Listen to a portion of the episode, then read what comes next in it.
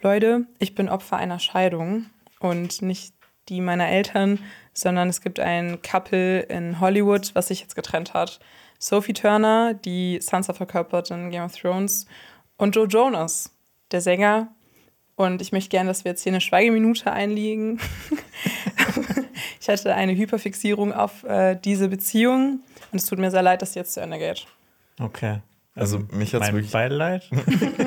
Dich hat das tangiert das gar nicht, oder? Das Einzige, was ich mit den Jonas Brothers gemeinsam habe, ist Dass mein Name. ah. Und dass mich manche Leute früher als Sti- Spitznamen wirklich Jonas Brothers genannt haben. Aber- Ey, Jonas Brothers, was ist los? Aber Plural dann einfach. Ja, genau. Ah, Du bist die Jonas-Brüder, finde ich gut. ja. Du bist so der vierte Bruder, der nie erwähnt wird. Ja, ich habe mich auch immer sehr gefreut, wenn irgendwelche Figuren aus Filmen oder Serien auch Jonas hießen. Und das waren echt sehr wenig. Inzwischen gibt es ein paar mehr. In Dark gibt es einen, gibt's einen Jonas. Es gab in Stargate gab es auch einen Jonas. Und äh, es gibt bei Master and Commander gibt es auch den Jonas, aber der ist sehr negativ konnotiert. Was ist dein Lieblings-Jonas? mein Lieblings-Jonas? Jonas Ressel. Ich. Ja, Jonas Ressel. ja. Joe Jonas. Joe Jonas. Als er noch mit Sophie Turner zusammen Ich wollte gerade sagen, das muss sich jetzt ändern. Äh, Ja. Von Xenia gibt es nicht so viele. Tatsächlich gibt es ja nur Xena, so meines Wissens nach. Das, Und ist ja. halt, das ist halt, da fehlt das I, ne? ja, genau, da fehlt das I, aber das kann man ja vielleicht verschlucken. Lenny, was ist dein Lieblings-Lenny aus TV? Äh, Und aus Film. den Simpsons. Okay. Ja. War das gewollt von dir? Antwort. Was? Lennart, Lenny, das. Hast du entschieden, dass du Lenny heißt oder haben die Leute entschieden, dass du Lenny heißt? Also, also ich wurde, also ich wurde eigentlich schon immer Lenny, Lenny genannt, einfach so. Also, also Lennart gibt's, gibt's, also in der Schreibform, wie, wie sie so existiert, glaube ich, gibt es super wenig. Bis gar keine. Und dann gibt es halt noch so, im Englischen dieses Leonard wird ja auch ausgesprochen wie Leonard. Ja. Deswegen ist es so bei The Big Bang Theory gibt es ja auch zum Beispiel Leonard, äh, wo ich auch immer mit verglichen wurde, ja. Ähm, toll. Hast du dich da gefreut? Da habe ich mich sehr gefreut. Aber Leute, wir müssen, also mich hat diese, diese, diese Trennung, also mir hat die wirklich auch hart getroffen. Also, also ich, ich, wahre Liebe existiert jetzt einfach nicht mehr. Ja, War es auch wirklich eine Scheidung oder war es eine also Trennung? ich glaube jetzt unser aktueller Stand, ich weiß jetzt nicht, wie es sich Unser noch aktueller entwickelt, Stand, der Live-Ticker, den ich abonniert habe, ähm, ja, von NTV. nee, ähm, da wurde mir berichtet, dass jetzt die Scheidung eingereicht wurde. Aber die genauen Details kennt man ja wie immer nicht. Aber die waren verheiratet. Die waren verheiratet, die haben auch zwei Kinder. Ähm, Ach krass, ja, genau. das wusste ich nicht. Ja, Cinema Strikes Red. Ja, aber, direkt jetzt am Anfang. ja, nee, ich bin, ich, ich bin auch wirklich traurig. Also es ist so, die waren so glücklich und Jetzt nicht mehr. ja, und ach, jetzt gibt es so eine Schlammschlacht im Nachhinein und man weiß nicht, auf wessen Seite, doch man weiß, auf wessen Seite man steht, sondern nicht auf der von Joe Jonas. So, ne? Oh, oh. Oh, oh, ähm, Hot. Take. Nein, also ich, ich schlage mich auf keine Seite. Ich bin, bin, wie gesagt, das typische Scheidungskind. Ich werde einfach in der Mitte bleiben und versuchen, jedes Wochenende bei wem anders zu sein und auch an Weihnachten äh, doppelt Geschenke zu bekommen. und ja, genau, mal schauen, was wird. Das wird. Aber wer sind denn eigentlich Lennart, Lenny, Xenia, Xen, Xena und Jonas? Jonas. Brothers. Du hörst einen Podcast von Funk. Cinema Strikes Back. Hier geht's um Filme, Serien, Comics. Und was uns sonst noch so Wahnsinniges einfällt. Mit uns fünf. Jonas, Xenia, Alper, Lenny und Marius.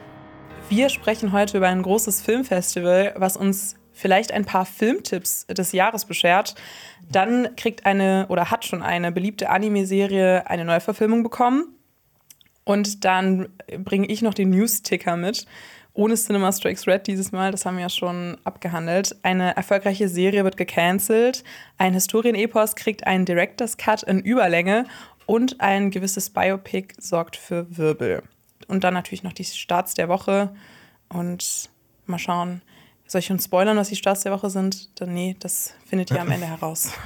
Sehr Bleibt gut. dran. Wow, ich liebe das, ich lieb das wie, du ihn, wie, wie du unseren ZuschauerInnen so, so ein bisschen was hingehalten hast Ja, und direkt ja, wieder ja. weggenommen hast. Xenia ist so der Dramaturgie-Profi. Ja, Ja, Quatsch. das ist einfach- das ist Alpa. Das einfach, ist Alpa. einfach durchgespielt. Ja, wir kommen, also wir reisen jetzt direkt mit, mit dem Boot nach Venedig, denn äh, dort geht es zu den Filmfestspielen. Ähm, wart ihr schon mal in Venedig? Ich Nein. war mal in Venedig. Ja. Ich Ja. bin einer von diesen ekelhaften Touristen, Ja. die da in der ersten Reihe ähm, in die in den Fluss spucken. Okay, wow. Was kommt jetzt? Wow. Nein, aber ich habe jetzt heute Morgen noch gehört, dass ja Venedig ähm, was Neues ähm, einführen möchte, zum, so eine Art Taxe für die Stadt, damit es nicht mehr so viele Touris gibt. Weil in Gibt's Zeiten das von. Nicht? Ich glaube, das sollte jetzt erst durchgeführt werden. Ich habe heute Morgen noch Nachrichten gehört. Und ähm, Gott, das ist auch so unangenehm. Ich höre jeden Morgen Nachrichten tatsächlich. Ähm, das habe ich mal zugegeben. Und da. Ähm, Ist das Widerlich. dass du informiert nicht. bleiben willst? Ich weiß nicht, Bildung. ich finde, das klingt so ein bisschen, weiß ich nicht, so ein bisschen so Show-off. Ja, ich bin hier voll informiert jeden Morgen. Ähm, nein, aber manchmal mache ich da so einen Podcast an. Und ähm, da wurde das erzählt. Und ich, ja, deswegen, ich glaube, Venedig ist sehr unangenehm in der Sommerzeit, weil du da kaum irgendwas dir anschauen kannst, ohne dass da tausende von Leute. Also ich finde das Konzept von Venedig eigentlich cool. So eine Stadt, so im Wasser und ich ist prinzipiell auch super schön. Aber ich war auch bisher immer nur so in wirklich in der Saison da. Und es ist wirklich, du kannst dich wirklich keinen. Also es ist wie, wie ein Weihnachtsmarkt im Sommer, in ein, also eine Stadt nach dem Prinzip eines Weihnachtsmarkts gebaut.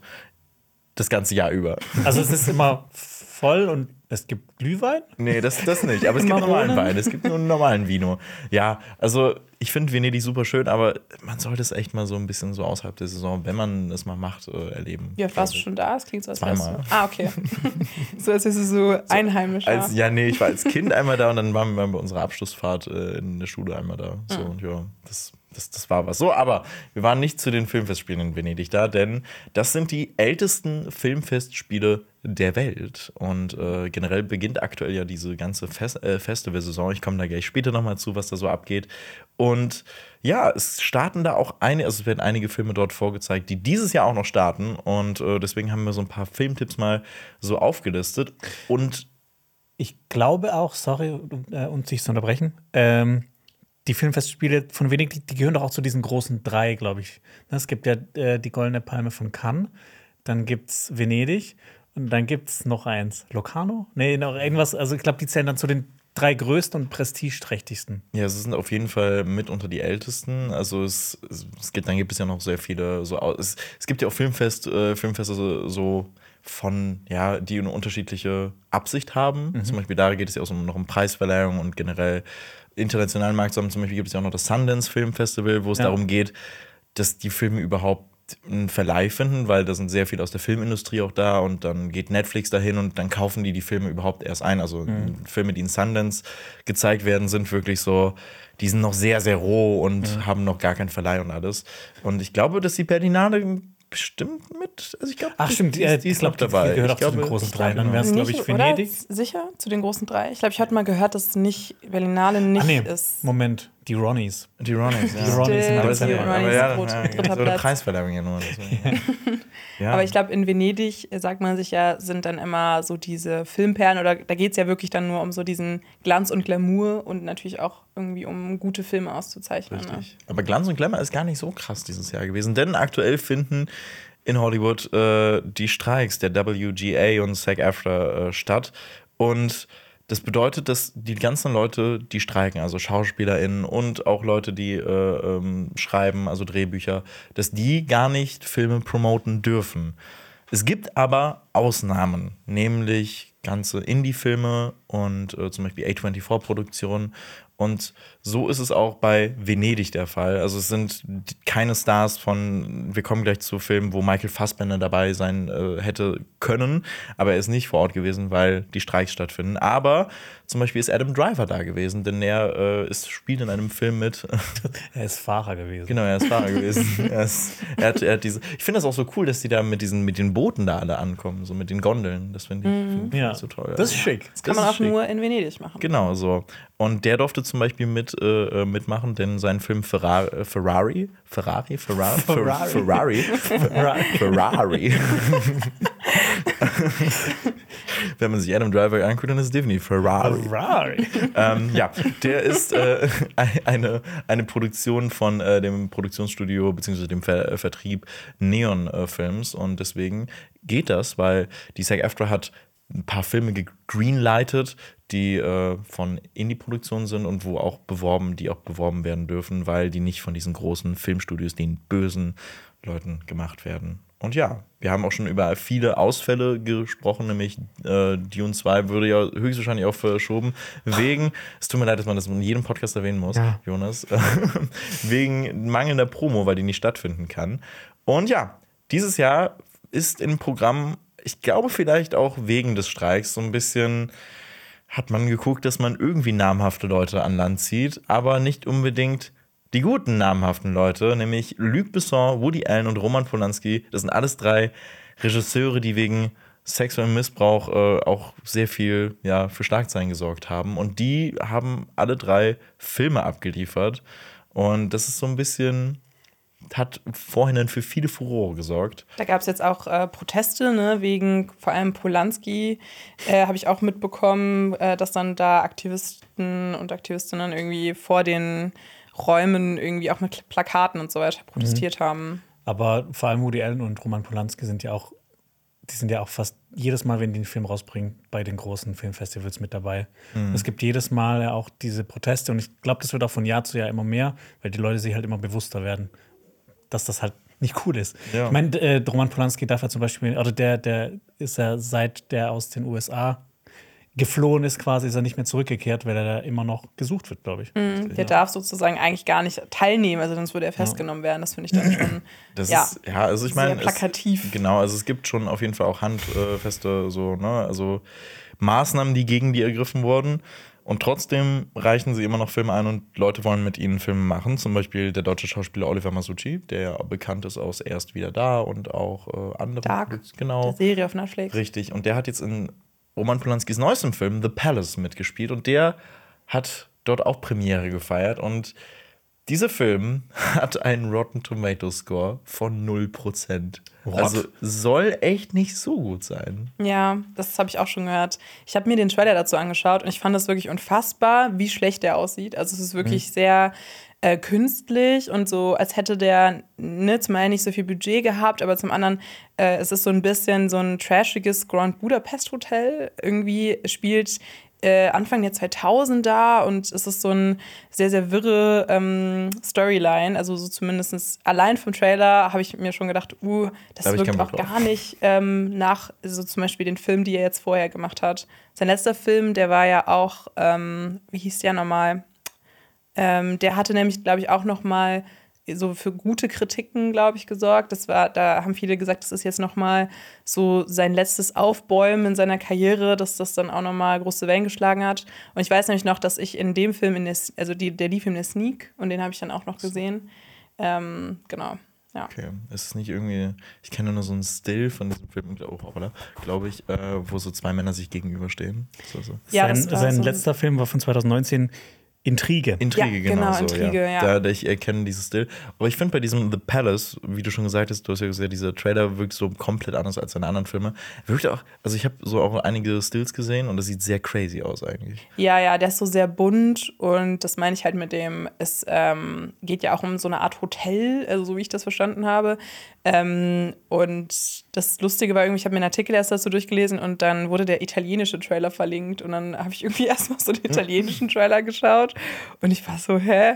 ähm, ja, bis ich dann verstanden habe, dass ich, dass ich mir den mal ähm, auf Deutsch anschauen sollte oder auf Englisch. Genau, aber auf jeden Fall eine sehr, sehr komische Wahl, auch irgendwie, finde ich, als Einreichung. Aber gut, ähm, ja, ich glaube, die ähm, Vorhersage können wir vielleicht treffen, dass er die Palme nicht gewinnen wird. Ja, wir kommen aber, äh, Palme war aber. Äh, Äh, wir kann natürlich, ja. die- Ich schätze, ich würde dem Film 5 den von 10 Löwen, den geben. goldenen Löwen. Ding, 5 von 10. Ja. Fünf von Ernsthaft? zehn. Wow. Okay, Achso, das ist, ach stimmt, das ist so ein Ding, das haben wir jetzt eingefügt. Äh, Jonas äh, führt es nämlich jetzt bald durch. Der, der, der sagt schon, äh, wie viele Filme, Punkte er einem Film geben möchte, Ach würde. so, ohne dass du ihn Ach, das gesehen ja, hast. eigentlich, eigentlich finde ich es total bescheuert, dass man Filmen immer so Punkten, äh, Punkte Ja. geben muss. Aber Dito. Leute wollen es ja auch immer wissen. Deshalb würde ich das so ein bisschen noch ein bisschen übertriebener machen. Okay. Deshalb schätze ich einfach mal, So. was ich dem Film geben So, würde. fünf von zehn ist ja schon relativ viel, Ja. ne? Aber vor allem mache ich das, weil ähm, Alper fand das äh, nicht Wirklich so cool. furchtbar. Al- Alpha fand's, Alpha fand's schrecklich. Weil bei Alpha musste es dann auch machen. Wir haben es dann nämlich durchgeführt, dass dann alle machen mussten und Alpha fand's richtig scheiße. Ich meine, ich kann es verstehen, das ist ja so dieses, man wird ja eh schon drauf festgenagelt, was man irgendwie einem Film vor fünf Jahren oder sowas nur bei euch jetzt zum Beispiel gegeben hat. Ähm, Ja. ja. Kommen wir aber mal von einem nullprozentigen Film zu einem Film, der höchstwahrscheinlich auch 10 im- von 10. 10 von 10, der 10 von 10 Alles einweisen klar, wird, Jonas. nämlich The Killer von David Fincher. Und der startet am 10.11.2023 auf Netflix. Und ich bin so gespannt auf diesen Film. Man hat den Teaser, kann man auch schon sehen, und der Teaser sieht auch schon sehr vielversprechend aus, weil man hat noch nicht so eine richtige Ahnung, worum es geht, aber es wird, glaube ich, sehr brutal, denn es geht um einen äh, kaltblütigen Killer, der plötzlich ein äh, Gewissen endlich mal kriegt. Ähm, und der wird gespielt von Michael Fassbender. Unter anderem kommt noch Tilda Swinton drin vor. Und David Fincher, ich hab Bock.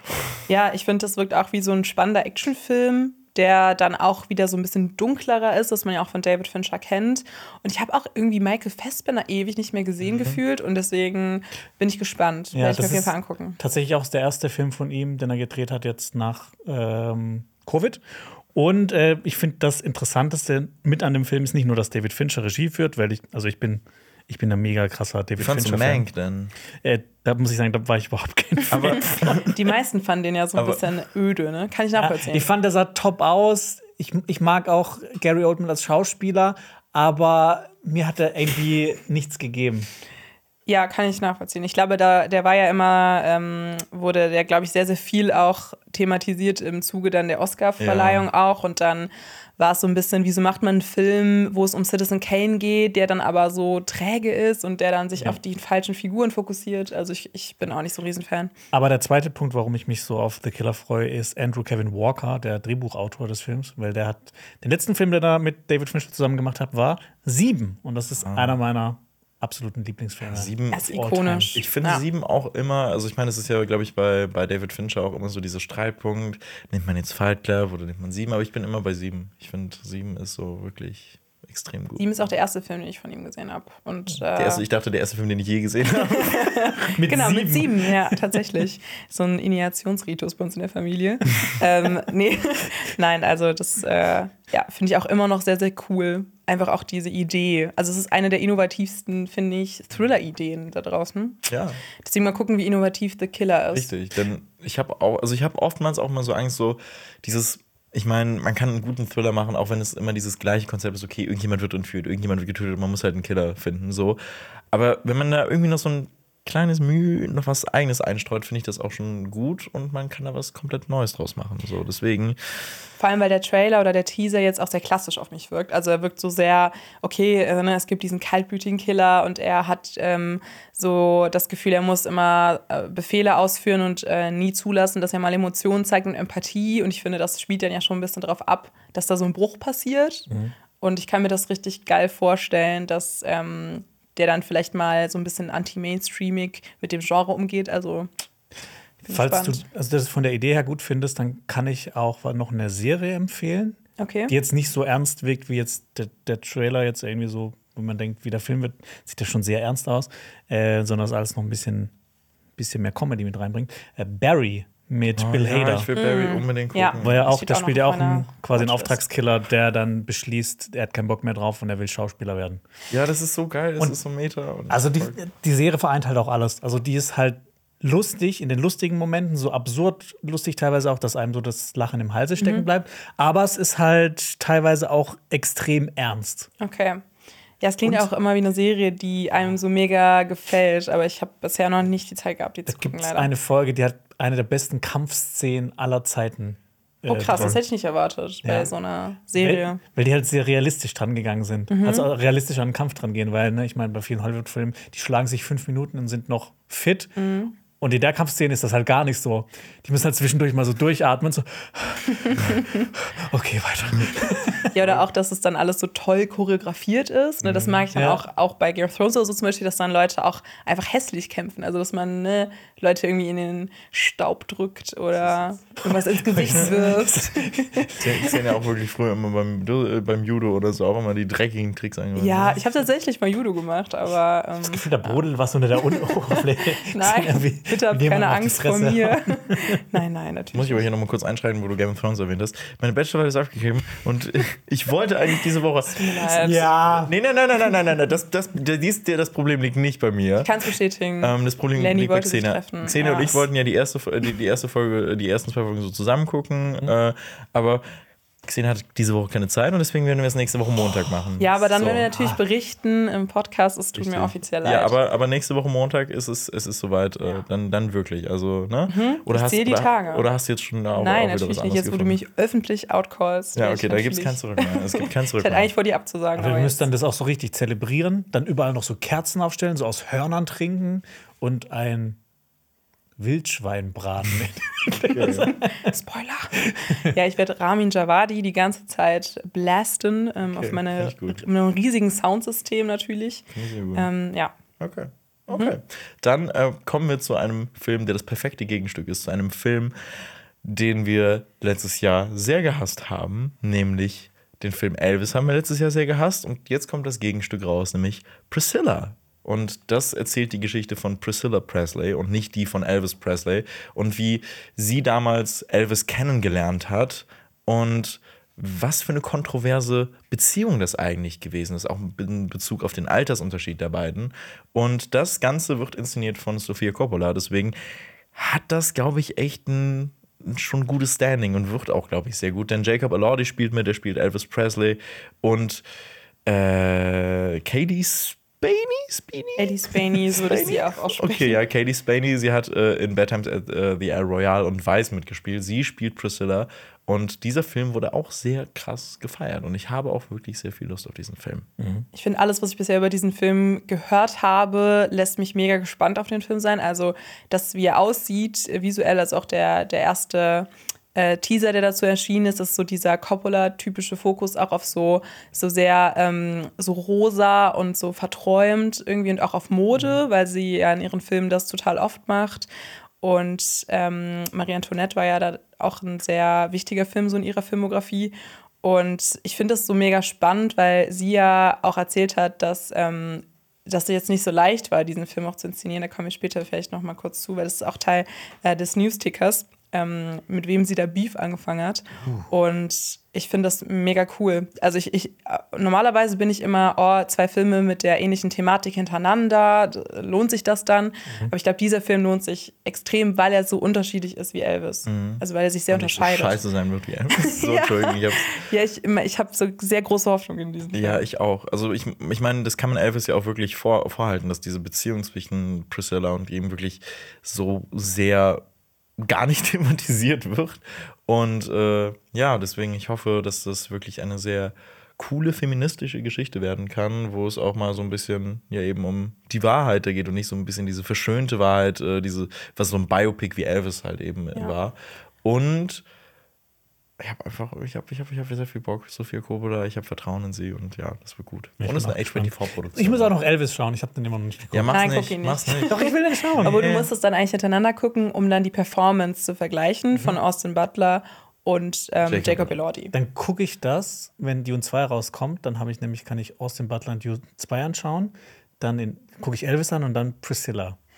Das ergibt gar keinen Sinn. Nee, das, das ist der, das ist der, das ist die, das ist die eigentliche Trilogie, ne? Das ist so, so genau. Ja, das stimmt. Aber eine Sache noch, ich finde Jacob Elordi, also so, so toll ich ihn auch finde, aber ich finde, er sieht null aus wie Elvis. ja, tatsächlich äh, hat der Austin Butler die besseren Gene, glaube ich, um Ja. Elvis zu verkörpern. Aber ich weiß nicht. Ich, ich meine, mit äh, schwarzer Haarfarbe kann jeder Elvis werden. Ja. Auch du. da draußen. Ja. ja. Ja, das sind äh, ein paar poor things, dass, dass ich Elvis nicht sein kann. Okay. ja, Mann, das war die schlechteste Überleitung überhaupt. Es geht um den Film äh, Poor Things von, Das war gar keine Überleitung. Du hast einfach nur den Titel des Films gesagt, Lenny. von, von Yorgos Lanthimos. So. Und der ist ja auch schon bekannt für Filme wie The Favorite oder The Lobster oder The Killing of a Sacred Deer. so Einer meiner. Lieblingsfilme. Ich finde ihn, ich find auch so toll. Generell, unfassbar. alles, was dieser Mann macht, ist. Es ist, also es gibt wenig Regisseure, die wirklich so einen einzigartigen Look, so ein einzigartiges Storytelling haben wie Yorgos Lanthimos. Und ich glaube, das treibt er jetzt nochmal auf die Spitze. Denn der Trailer zu Poor Things sieht so unfassbar gut aus. Also wirklich die ganzen Kulissen, das sieht so eine Sci-Fi-Romanze und wirklich so alles sehr verschnörkelt. Diese ganzen Kulissen, das hat, das hat wirklich so was komplett Abstraktes.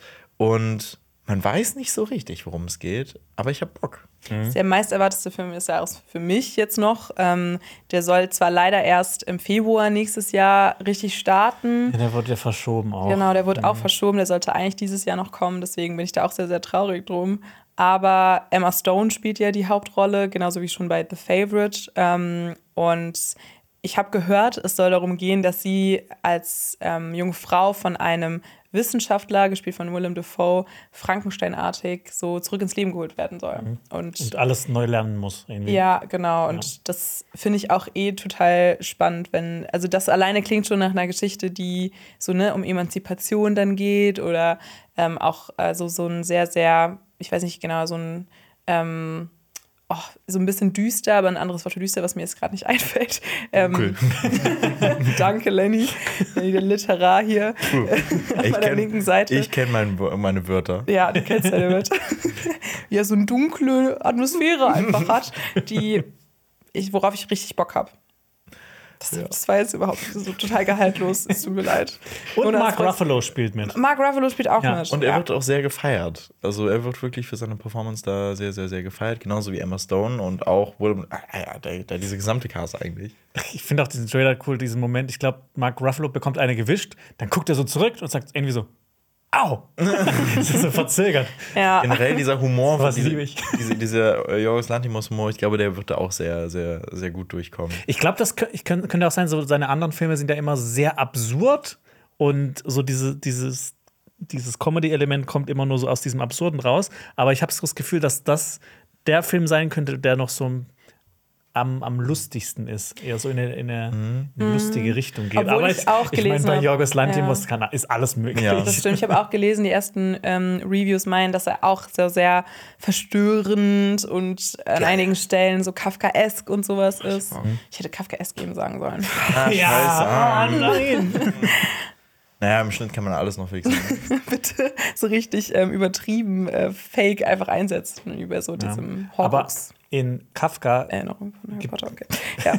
in Kafka kommt nicht äh, der Buchstabe R vor, Aber der aber in Ferrari. Ferrari. Ferrari. Ferrari, der neue Film von Dreimal vor. Ferrari. Boah, das ist von, eine super Überleitung. Von, von, von, von Michael Scott. Ich weiß nicht, warum ich das. Scott? Mi- Michael Mann, oh Gott. Schaust du gerade The Office oder was? Ich weiß auch nicht, warum ich Michael Scott. Ich hatte irgendwie. Ach, egal. Ich weiß Wir nicht. reden später noch über Ridley Scott. Ja, genau, ich glaube, ich habe die die beiden, die. Also ich finde auch die beiden würden sich sehr gut ergänzen. Also Michael Mi- Mann Michael und Mann und, äh, Ridley Ridley Scott. Ja, Ferrari ist ähm, auch, eine, auch ein Biopic, äh, in dem Adam Driver und Penelope Cruz. Ähm, Alles klar. Entschuldigung, sie heißt aber so. ne? Ich kann nicht so viel. Lenny wieder mit seinem Schulspanisch. Mit meinem Schulspanisch. Ich ruhe mich darauf aus. Cruz. Cruz. Cruz. Ähm, die spielen Enzo und Laura Ferrari. so, ich, ich lasse es heute mit den Namen einfach. Und es geht um diese Ehe der beiden. Und ja, ich bin semi gespannt auf diesen Film. Das ist auch jetzt nicht so mein, meine, mein Top-Pick, glaube ich. Ich weiß nicht, freust du dich drauf, Jonas? Du und Autos? Also ich fahre nicht so gern Auto. Aber, Aber ich finde, es gibt, es gibt viele gute Autofilme und äh, von Michael Mann mag ich vor allem Collateral. Ja, Großartiger Film. Man kennt ihn ja eher seit, äh, seit Heat, ne? Ja, Der ja auch keine Filme mehr Das gemacht. habe ich nicht erwähnt, ja. Und Miami Vice finde ich eigentlich auch ganz cool. Gefällt mir. Und ähm, das Ding ist bei Ferrari, ich habe den halt zuletzt gesehen als Figur in äh, hier Ford vs. Ford Ferrari. vs. Ferrari. Also Le Mans 66. Dieser Titel war macht immer noch fertig, Le Mans 66. Und, ähm, und es kommt, glaube ich, noch irgendein Ferrari-Film raus bald oder eine Serie neben dem mit Adam Driver, auch von einer relativ bekannten Person. Lass mich mal kurz schauen. Währenddessen, Lenny, kannst du bitte mir mein Wasser geben? Das steht da so voll weit weg und ich komme nicht dran.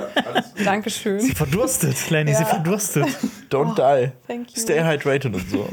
ah, nee, das war, glaube ich, äh, Lamborghini. Ach ja, hm, hier, hier kennt sich ja mal wieder niemand mit Autos aus, ne? Oder, wie Lenny sagen würde, Lam- Lamborghini. Kann ja auch noch Italienisch, der Gute. Das, das Einzige, was ich weiß, ist, also das ist so ein Fun-Fact, dass Lamborghini früher Traktoren gemacht haben. ja. Das Was ist hat einzig- Ferrari vorher gemacht? Drei Räder. Bobbycars. Bobbycars, ja. Das wäre ja auch rot, würde ja gut passen. Das wäre auch Wie sowas total Absurdes wie Bonbons. Bonbons, Mhm. ja. Okay, das ist halt Ferrari. Ähm, Ich habe das Gefühl, Adam Driver spielt ja voll viel in Biopics. Also jetzt außer 65, House of Gucci. Gucci hat er ja auch schon. Ähm, Gut, dass sich das etabliert. Ja. House of Gucci, genau, hat er auch schon ja, ähm, wie hieß denn nochmal der, der Gucci mit Vornamen? Cookie, Cookie. Gott, der Gucci Gucci gespielt. Und ja, das, jetzt ist er halt eben ähm, Enzo Ferrari. Ich frage mich, was jetzt- als nächstes kommt. Ich habe jetzt auch gehört, dass ihm ein italienischer Schauspieler kulturelle Ein Aneignung vorgeworfen hat, weil er als amerikanischer Schauspieler einen Italiener spielt. Oh, okay. naja. Ich meine, Penelope Cruz ist ja Lateinamerikanerin. Sie spielt auch eine Italienerin. Sie ist, glaube ich, oder? Spanierin sogar. Sicher? Ja. Ah, okay. Das Ja. bin ich mir nicht, also auf jeden Fall spanischsprachig. ja. Ne? ja. Sie habe ich auch irgendwie zuletzt in äh, Parallele Mütter von Pedro Almodovar gesehen. Und ich finde sie echt großartig. Also ich finde, Penelope Cruz find- wird sehr, sehr wenig erwähnt irgendwie. Der Titel Parallele Mütter klingt aber auch so blöd. Ja, das stimmt, das stimmt. Das aber, klingt wie irgendwie so eine richtig doofe Matheaufgabe. ja, aber der Film ist so viel Berechne die mehr. als parallelen. Mütter. Ja, Ja, ja, das stimmt. Ich, äh, ich finde den auch toll. Und Penelope Cruz, die wird äh, sehr gelobt für ihre Darbietung in Ferrari. Also, äh, also sie ist so der geheime Star und überspielt auch Adam Driver. Wird in vielen Kritiken gesagt. Ich muss aber sagen, ich fand, der Trailer sah ganz interessant aus. War ja okay. Ja. Also ich bin da jetzt nicht so hype drauf, aber der startet auch noch im Oktober diesen Jahres. Äh, Im Dezember diesen Jahres startet Maestro von Bradley Cooper auf Netflix. Also wir haben wirklich sehr viel Netflix-Anteile auch hier. Und das ist äh, eine, ja, ein, ein der, der neueste Film von Bradley Cooper auch auf dem Regiestuhl, denn äh, er hat ja schon vorher A Star is Born gemacht und er bleibt auch so im Musiketablissement und äh, widmet sich jetzt äh, einem Biopic über Leonard Bur ah, Leonard, Ah, Leonard ah, Bernstein. ja. Le Leonard Bernstein äh, und äh, dem Komponisten und auch seiner Ehefrau Carrie Mulligan, äh, also die wird gespielt von Carrie Mulligan. Ähm, und dieser Film hat im Vorhinein für große Diskussionen gesorgt, denn Bradley Cooper trägt eine äh, Nasenprothese, ähm, denn äh, Leonard Bernstein hatte eine sehr prägnante Nase und das wurde dann im Vorhinein auch wirklich so, so ja, diskutiert darüber, dass es so eine ja, besonders cartooneske Darstellung, beziehungsweise so eine stereotypische Darstellung eines Judens ist, äh, eben so eine große Nase zu haben, wie das oftmals in Karikaturen gemacht wurde. Und ja, das hat für, im Vorhinein für viele Diskussionen gesorgt. Und äh, die Kinder von ähm, Leonard Bernstein haben auch schon ein Statement dazu veröffentlicht. Sie haben geschrieben, es stimmt schon, dass Leonard Bernstein eine schöne große Nase hatte. Bradley hat sich entschieden, Make-up zu benutzen, um seine Ähnlichkeiten zu verstärken. Und das ist für uns völlig in Ordnung. So, und ich finde, damit ist es eigentlich auch schon. Haben die das so gesagt? Ja. Ja. Ich finde es lustig, wenn sie gesagt haben, es ist, es ist schon so, dass Papa eine schöne Frau Ja, stimmt. Aber das, ich meine, ich finde auch, dass, ähm, ja, ich habe auch eher das Gefühl, dass es dadurch dann einfach auch geklärt ist, tatsächlich. Genau. Ne? So. Und ich meine, Bradley Cooper ähm, ist ja jetzt selbst nicht jüdische Abstammung, aber ähm, ich finde auch, dass, ne, wenn dann da auch immer die Verwandten und Familie involviert sind, dann ist das auch wichtig, dass die dann da zu Wort kommen. Und wenn sie es hier gekommen sind, dann, ähm, ja. Ich meine, sein eines Regiedebüt, also Star is Born, wurde ja auch für viele Oscars nominiert und hat ja, glaube ich, nur einen gewonnen, ne, für Shallow, dem besten Originalsong. Habt ihr den gesehen? Ja, den habe ich gesehen, ja. Ich fand den toll. Ich fand Ich den auch den sehr mal toll. im, im ja. Flugzeug gesehen. Das war ein bisschen so, okay. Bitte guck mir nicht an. Der wurde ja auch, das ist ja eine dieser, einer dieser Stoffe, der so ewig verfilmt wurde. Ne? Da gab es ja auch schon eine mit Barbara Streisand und so weiter. Und äh, das ist auch, finde ich, die beste davon.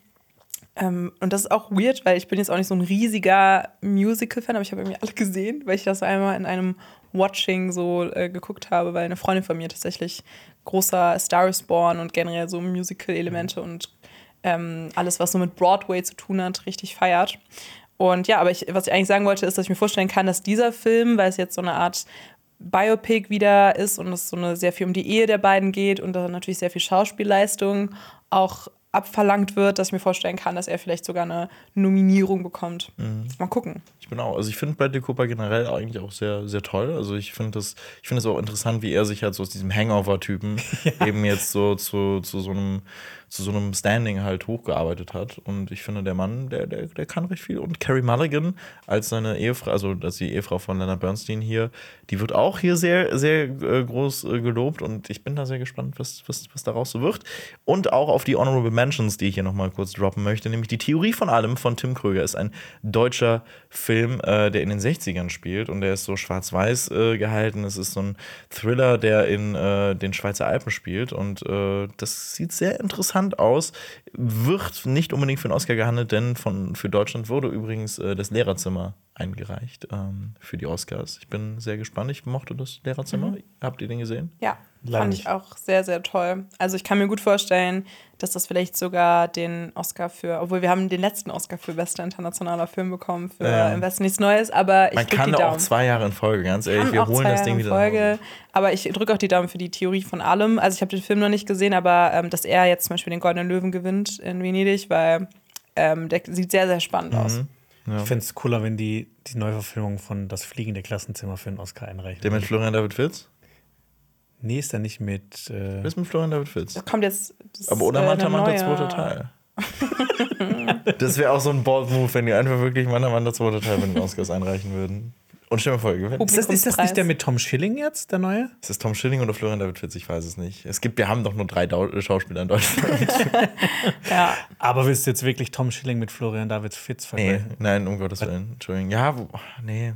Also finde, Tom Schilling spielt Tom schon eher Schilling in, schon- in Tom Schilling Dramen schon. mit und ich finde, er spielt Hallo? eigentlich in eher coolen Filmen mit und Florian. und David Fitz hat hier in der Serie Doctor's Diaries. Doctor's Diaries, wenn das nicht ein Drama ist, dann weiß Da ich auch nicht. 100 Dinge und andere Sachen.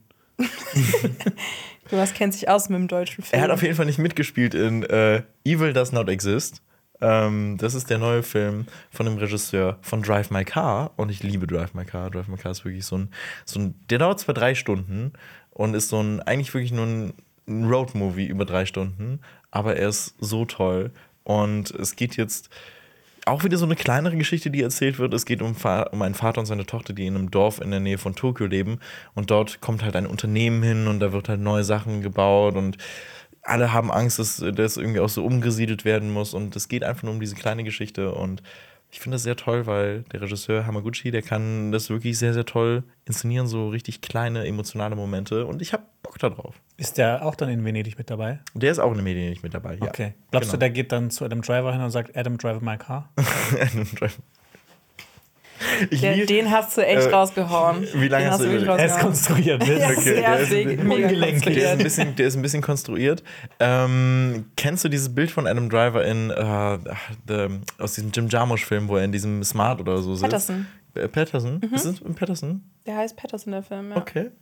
Nee, aber ich, aber ich meine ich mein auch diesen einen, diesen Zombie, diesen Zombie-Film, wo er in so einem so, roten Wagen so. sitzt. Der ist auch von Jim Jarmusch. Ah, okay. Ähm, ja, oh mein Gott. Äh, warte, in dem war ich auch im. Kino. The Dead Don't Die, Ja, genau. Bill Die. Murray Und Selena Gomez. Ich habe den noch nicht mit. gesehen, aber der soll ja auch eher so semi sein. Den habe ich im Kino sogar gesehen. Der war echt nicht gut. Obwohl ich eigentlich Jim Jarmus mag. Ja, aber das ist, Jim- das ja, ist, auch so, das ist so ein Film, der passt auch gar nicht so gut. Der, der Humor hat gar nicht funktioniert, leider. Obwohl, äh, ich glaube, ich wusste so ein bisschen, was, damit, was er damit so vorhatte, aber irgendwie, ja, hat das in das Genre nicht gepasst. Ich weiß nicht, das hat irgendwie, ein bisschen, ging ein bisschen nach hinten los. Aber Patterson ist sehr, sehr gut. Ja. Kann ich nur empfehlen. Oder so ein paar Witzleichen. So ein paar Witz-Zombies meinst du? Ja. Ähm, Jonas. Ich habe noch, ich hab noch einmal kurz ein paar Erwähnungen zu anderen Filmfestivals, die jetzt äh, anstehen. Nämlich das TIFF, das Toronto International Film Festival. Das startet direkt nach dem ähm, Venedig Film Festival. Und da laufen zum Beispiel an The Boy and the Heron, äh, der neue Film von Hayao Miyazaki. Und Dump Money wird da laufen, äh, der Film über diesen guten alten GameStop-Skandal. Unter anderem mit Paul Dano und das wird, wird richtig toll. Dann kommt noch das British Film Institute Festival am Anfang Oktober. Da wird auch May December äh, vorgestellt. Das ist der neue Film mit Natalie Portman, der auf Netflix laufen starten wird, auch Ende des Jahres. Dann gibt es noch das Filmfestival Cologne. Da werden so ein paar alte Leichen ähm, mitgeschleppt, also von Filmen, die schon da gestartet sind. Ist auch sehr toll. Und das Fantasy Film Festival startet auch noch, aber da wird es in einem zukünftigen Podcast etwas mehr geben. Ja. Also das heißt, es gibt noch viele Sachen, auf die man sich freuen kann. Also das heißt, werden nicht hier ganz auf dem Trockenen sitzen.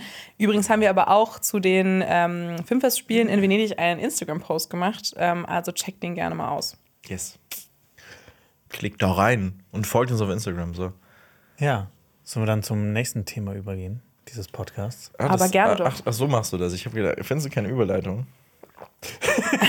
Achso, nee, warte, warte. Richtig judgy. Habt ihr, habt ihr das mit äh, Olaf Scholz mit der, mit der Augenklappe mitbekommen? Ja. Dass er beim Joggen natürlich. gestürzt ist und äh, dann, äh, ne? Jeder Meme-Channel auf Instagram, der irgendwas auf sich hält, hat natürlich da Ich geballert. hatte, für, ich hatte für 10 Minuten hatte ich auch, hatte ich auch was in meiner Insta-Story und habe ich mir gedacht, nee, nee, das lässt es ja, es eigentlich ist so ein bisschen Das wie ist dieses, zu einfach. Genau, es ist Genau. zu einfach, Das ist du so wie dieses. Susanne Daubner-Ding mit den ähm, Slay. mit dem Slay-Wörtern, also den Jugendwörtern des Jahres, ist es dadurch, dass es alle machen, nicht mehr so lustig. ja. Richtig. Und er hat ja auch so gesagt, ich freue mich auf die Memes, die er dazu machen werdet. Ja. So, das ist so ein bisschen Voll die Marketingkampagne. richtig so. Er will auf jeden Fall kultig sein. Richtig. Aber mit der Augenklappe könnte er ein, eine neue Figur in der Serie One Piece sein. Genau, One Piece ist ja. Wirklich gar nicht. Überhaupt nicht appreciate. Sorry, Lenny.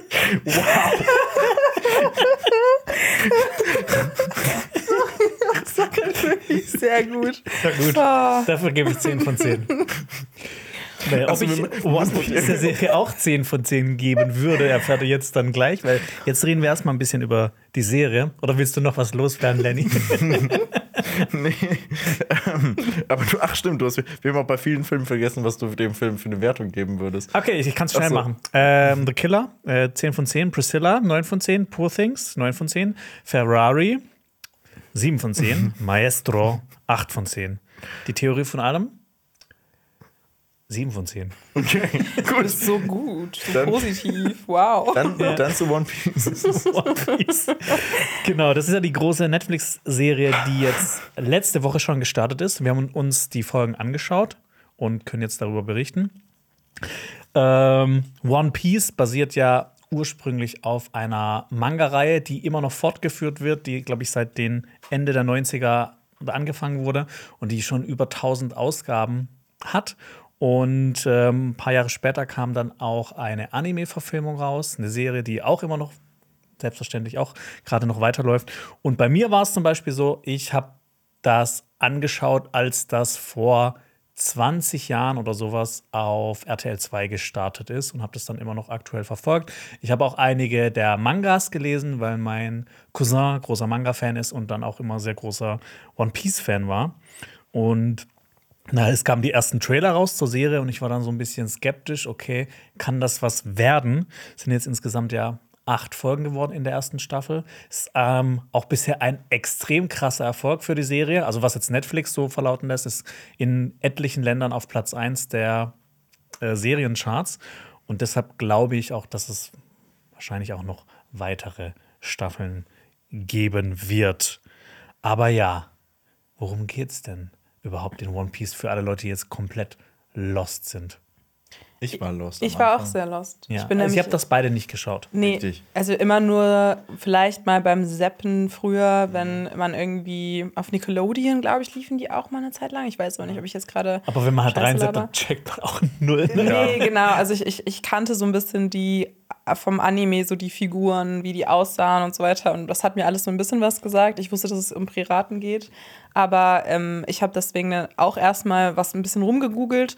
Und ich glaube, man kann es so grob, grob zusammenfassen. Es geht um ähm, die, die Hauptfigur Monkey D. Ruffy und seine Piratencrew, Ja. die ja sozusagen im Deutschen Ruffy heißt, aber im Englischen Luffy. Luffy. Und da haben wir eben auch schon ein bisschen drüber geredet im Vorfeld des Podcasts, dass es dann so ein Übersetzungsfehler anscheinend war. Ähm, und Also es gibt noch ein paar andere Figuren, die anders benannt wurden. Ja. Also zum Beispiel auch äh, Lauren of Zorro heißt er im Deutschen, aber im Englischen heißt der Roronoa Zorro. Ja, genau, da musste sich dann wahrscheinlich als Fan. ne? Oder Roronoa Zorro Ferrari. Oder Raw. Raw. Da, das, das ist, ja. Man musste sich wahrscheinlich ein bisschen dran gewöhnen als Anime-Fan, dass äh, das dann jetzt vielleicht alles anders heißt, wenn man das jetzt im Originalton guckt. Aber genau, seine Piratencrew ähm, besteht eben aus dem Piratenjäger Roro Noah Zorro und der Diebin Nami. Und ähm, genau, gemeinsam wollen sie eben die berühmteste Piratenbande der Welt werden. Und das Ihr großes Ziel ist auf die Grand Line und das One Piece finden. Aber was Genau. das One Piece ist, Das weiß das niemand. ist die das große Frage. Es soll ein großer Piratenschatz sein. Richtig. Ja. Und man weiß es halt immer noch nicht. Ich habe das auch in dieser Excited Voice, wie das immer so gesagt wird, auch vorgetragen. Finde ich gut. dass du es nochmal erklärt hast. ähm, ja, ich fand auch, also ich war auch sehr dann plötzlich sehr excited, als ich die Serie angefangen habe, weil ich habe da wirklich nichts, also ich habe nichts erwartet, weil ich war auch so, okay, ich, ich weiß jetzt vorher nichts, und dir ging es wahrscheinlich ähnlich. Das heißt, entweder es packt mich oder es packt mich nicht. Und ich, es hat mich gepackt. Ich habe, ich habe bisher leider nur drei Folgen ge geschaut, weil ich nicht die Zeit dazu hatte jetzt vorher. Aber ich äh, bin total ähm, irgendwie begeistert von dem Worldbuilding, irgendwie von der Prämisse. Das ist irgendwie alles so spannend. Ich finde, die Serie sieht auch besser aus als erwartet. Also für Netflix, auch für das Budget. Es passt irgendwie total zu diesem Anime-Stil. Und die Besetzung ist passend. Also ich kann das natürlich jetzt nur bewerten als jemand, der die Animes nicht so doll gesehen hat. Das müsstest du dann vielleicht gleich nochmal sagen. Ja. Ähm, aber ich fand es total spannend und ich bin total, ähm, ich sag total auf total, ähm, bin gespannt, wie es weitergeht. Ja. Äh, du- Bei dir war es ähnlich, also kennst du One Piece? Äh, also Oder wirklich kanntest du also es davor? marginal. Also wirklich nur so ein paar Folgen. Du wusstest, dass es existiert. ich, genau, also ich wusste, dass es existiert. Ich habe auch den Trailer zu der, zu der Serie gesehen und ich war wirklich, ich hatte keinen Bock auf die Serie. Also ich habe wirklich Ja. gedacht, okay, also es, es hieß dann auch, das wir im Podcast zu besprechen und ich war so, ach nö, ich habe ich hab, ich hab eigentlich, ich habe wirklich, ich hab wirklich keinen Bock. Und dann habe ich es geguckt und ich war von Sekunde eins an so fasziniert von, von, von allem. Also ich habe wirklich, ich habe das wirklich aufgesaugt. Ich hatte wirklich so viel Spaß einfach mit dieser Serie und ich habe auch richtig Bock, jetzt noch weiter eigentlich in diese Welt einzutauchen. Ich hätte rein theoretisch auch Bock, diesen Anime zu gucken, aber es ist halt so, so, so viel. Aber ich werde trotzdem, glaube ich, mal reinschauen, weil es ist echt verdammt cool. Ja, also insgesamt sind die Reviews bisher auch sehr positiv. Also sowohl bei äh, Kritikern und Kritikerinnen als auch bei den Fans. Wobei es gibt auch bei Fans spaltet es auch so die Lager. So, ey, das ist die perfekte Umsetzung davon. Oder halt, das ist Quatsch. Ja, aber ich glaube, dann ist es halt super schwer, weil ich glaube, One Piece ist ja auch so die Anime-Serie. Also, also, also wirklich, also ich glaube, Ja. das ist so mit, mit jeden Fall. unter der größten Fanbase. Und ich glaube, da sind, du kannst es nicht allen recht machen. Das ist so anspruchsvoll, sowas zu adaptieren und dann, wenn es so lange geht, das ist ja auch ein ganz anderes Pacing von der Originalserie, jetzt zum Beispiel wie zu der ähm, Netflix-Serie jetzt. Das muss, da muss man ja ganz anders zum Beispiel erzählen, wenn man jetzt eine Staffel macht, wo eine Folge äh, eine Stunde ungefähr lang geht. Deswegen ja, ich glaube, da muss man sich ein bisschen drauf einlassen können. Aber ich, es wird auf jeden Fall immer Sachen geben, ne? Die Figur hätte das niemals gesagt oder die sieht da nicht so ähnlich aus. Also da gibt es ja viele Kritikpunkte immer. Also bei mir ist es schon lange her, dass ich das letzte Mal mich mit One Piece besch äh, beschäftigt habe und dass ich es geschaut habe oder gelesen habe. Deshalb, äh, ich habe vorhin noch mal ein bisschen in den Manga reingeschaut. Okay. Und weil es mich halt mal so interessiert hat, so, ich hatte so ein paar Schlüsselmomente und sowas, die hatte ich sogar noch so im Kopf, so, hey, wann passiert das eigentlich? Wenn hier der eine sein Bein verliert oder wenn hier, ähm, wenn ähm, Ruffy seine Kräfte bekommt. Und das hatte ich noch so im Kopf und da hatte ich auch das Gefühl, dass das in der Serie so war, aber ich habe das dann noch mal jetzt im Manga nachgeguckt. Also ich habe es nur noch mal überflogen, aber es scheint sehr nah am Original zu sein. Die haben halt eine man muss natürlich so ein bisschen Cut setzen, man kann nicht alles, man kann es schon alles zeigen, aber das funktioniert halt so in Filmform nicht oder dann halt auf Netflix. Aber ich hatte schon das Gefühl, dass das dem Original sehr nah dran ist. Und auch so bei größeren Änderungen ähm, habe ich gelesen, dass die auch sich mit dem äh, Schöpfer von One Piece zusammengesetzt haben, mit, sorry, falls ich fa- falsch ausspreche, Aichiro Oda. Und dass der das auch alles abgesegnet hat, immer dann, äh, wenn es jetzt größere Änderungen waren. Das ist natürlich auch ein gutes Zeichen. Wie findest du denn die Besetzungen? Ja. Also hast du da irgendwie das Gefühl, dass das äh, re- repräsentiert die Ja. Personen oder Figuren, die du so kennst? Es ist lange her, aber ich habe im Vorfeld auch gehört, dass Aichiro Oda gesagt hat, dass, ähm, lass mal kurz gucken, in Yaki Godoy, der Monkey D. Ruffy spielt, dass er dafür geboren wurde, um ihn zu spielen. Und ganz ehrlich, ich finde es auch, ich finde ihn wahnsinnig gut besetzt. Ich, ich liebe diesen Schauspieler. Ich kannte den auch davor gar nicht aus anderen Sachen. Ich glaube, der ist auch noch Mexikaner? relativ unbekannt, genau, Ja. kommt aus, aus Mexiko. Ähm, aber ich muss sagen, ich habe ihn geliebt. Es hat auch mir die ganze Serie, so wie, wie, wie bei dir das war, so dieses, oder, oder bei dir auch, Lenny, äh, dass, dass man so Bock bekommt, das weiterzuschauen oder so darüber hinaus vielleicht auch die Mangas zu lesen oder die Animes anzuschauen. Das, hat, das ist bei mir auch so ausgelöst worden. Ich habe richtig Bock bekommen, wieder in diese Welt eins, in diese Welt da reinzutauchen. Und ähm, Monkey D. Ruffy hat, war für mich da vor allem von allen Figuren vorne ran. Ich habe jetzt auch gestern noch die restlichen Folgen geschaut, also ich bin jetzt komplett durch. Und ähm, ich habe auch für euch schon vorhin so ein bisschen so vom einen Zimmer ins andere so, so gehört, was ihr geredet habt. Ähm, und äh, eine andere Figur fand ich auch wahnsinnig gut besetzt und wahnsinnig ja. gut gespielt und super tolle Kampfchoreografien. Und das ist Zorro. Lauren Orozoro. ja. ja. Äh, der Äh, er Schauspieler heißt. Makenyu. Ja, auch- Arata. In äh, Pacific Rim 2 mit Oh, übrigens. stark. Wow.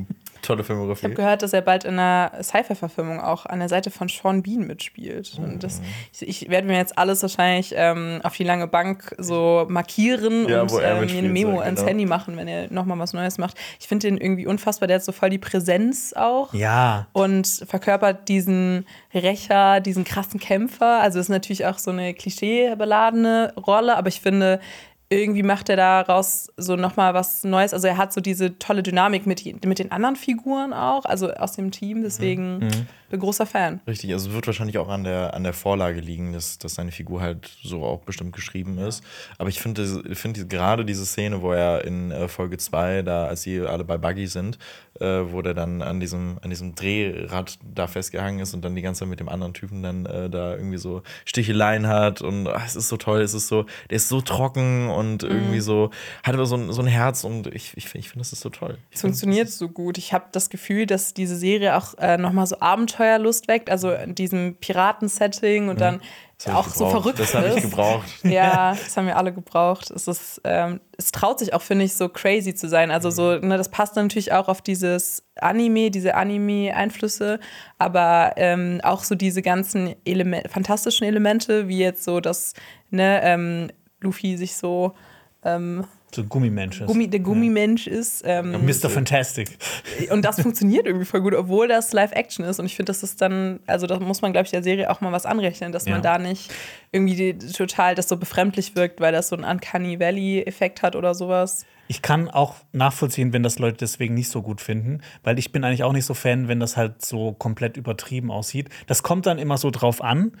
Ich finde, in diesem Fall haben sie es gut hinbekommen. Und was du schon gesagt hast, kann ich auch zustimmen. Ich mag das halt, wenn das Animes und Manga halt so ganz oft auf so Konventionen scheißen. Und dann ist halt mal, da kommt halt halt mal so ein Offizier von den Marines und dann hat er halt Schnurrhaare. ist halt so. Ich finde das halt voll geil, dass die halt so komplett so kreativ, dass das so vor Kreativität sprüht und dann halt immer auch diese, diese ganzen Figurendesigns, diese Kostüme, dass das alles so komplett crazy und bunt ist. Wobei man auch sagen muss, dass die jetzt die Live-Action-Verfilmung dann, also in, im, im Anime ist es dann doch noch ein bisschen verrückter, hatte ich das Gefühl.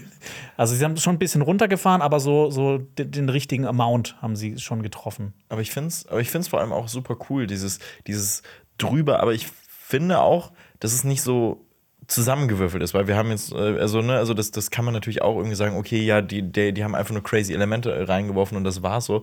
Aber ich finde, es macht so in diesem Worldbuilding total Sinn. Und ich finde, ich finde, es ist so toll, diese, diese Welt einfach. Ich habe wirklich, wirklich Bock, da mehr zu erfahren. Ja. Und auch die Einführung der Figuren. Sorry, du wolltest auch was Mhm. sagen. Aber ich, ich wollte nur gerade noch den Punkt machen, dass ich das ähm, auch nicht erwartet hätte, dass dann ja doch auch da drin so ein Kern steckt von so, okay, es gibt nicht nur schwarz und weiß und es gibt so die Marines, die gut und böse sein können, aber halt auch die Piraten, die gut und böse sein können. Ja. Und das, finde ich, habe ich jetzt auch schon nicht erwartet in so einem ähm, Anime, der irgendwie auch schon so viele Jahre alt ist, dass da so die Prämisse oder der Grundkonflikt ja eigentlich voll der philosophische auch ist und so. Also ich finde, da steckt so viel mehr hinter, als ich erwartet hätte. Deswegen, ja, positiv überrascht. Ja, ich finde also generell diese Serie, die, die strahlt so eine krasse Positivität aus und gerade halt auch Monkey D. Ruffy. Und ich, ich fand das total ansteckend. Also ich hatte als immer, ich habe das richtig gern geschaut. Ich habe gestern auch fünf oder sechs Folgen nacheinander geschaut.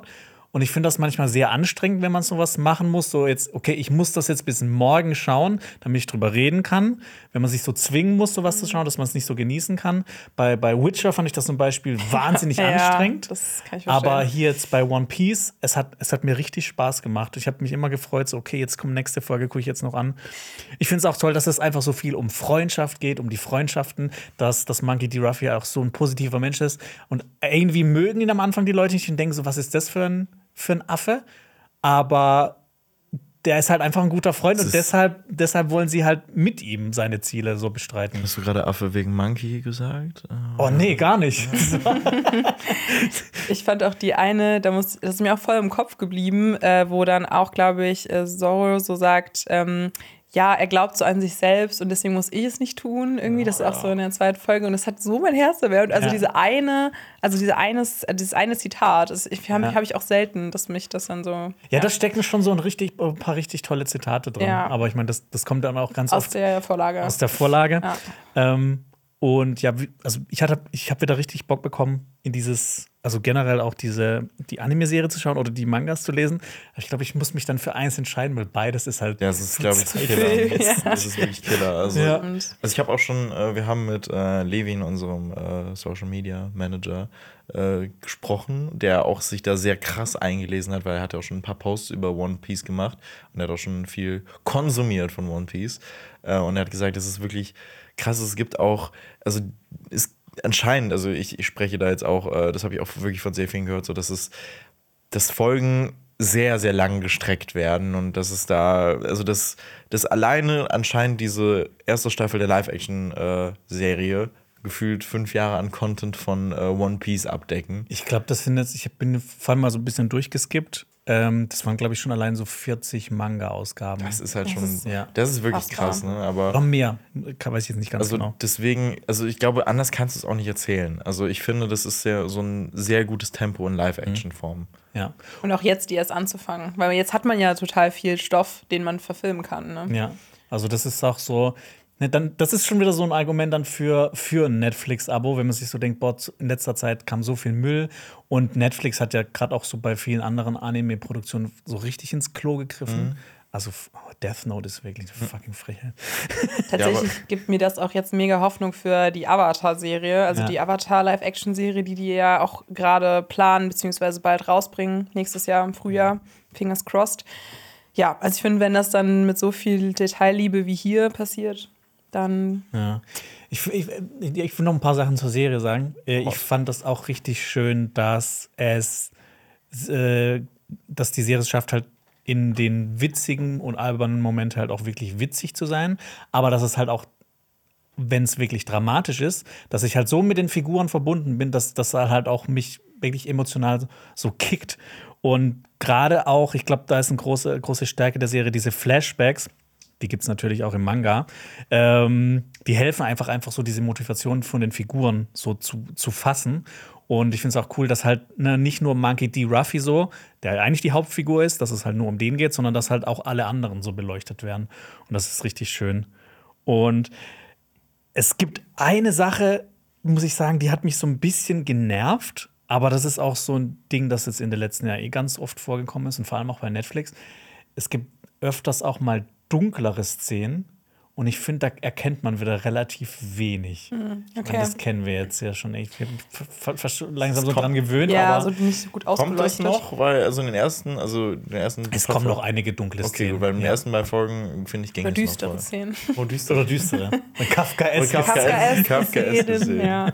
Ich fand aber auch tatsächlich, dass natürlich auch ein, zwei Sachen nicht so gut aussahen. Also jetzt, was ich bisher schon gesehen habe, äh, das habe ich dann aber auch ein bisschen so der Serie so.